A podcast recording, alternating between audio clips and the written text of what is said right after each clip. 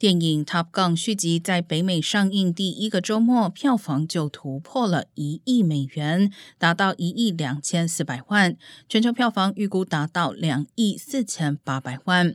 这也是主演汤姆·克鲁斯演艺生涯中第一部上映首周就破亿的电影。这部备受期待的电影续集受到疫情影响，多次延后上映。片商原本自2019年夏天就已经开始宣传2020年的首映活动，但不得已延期至今。本片制作成本高达一亿五千两百万元，长周末票房第二名是之前的冠军《奇异博士》续集，但票房金额仅有一千六百多万。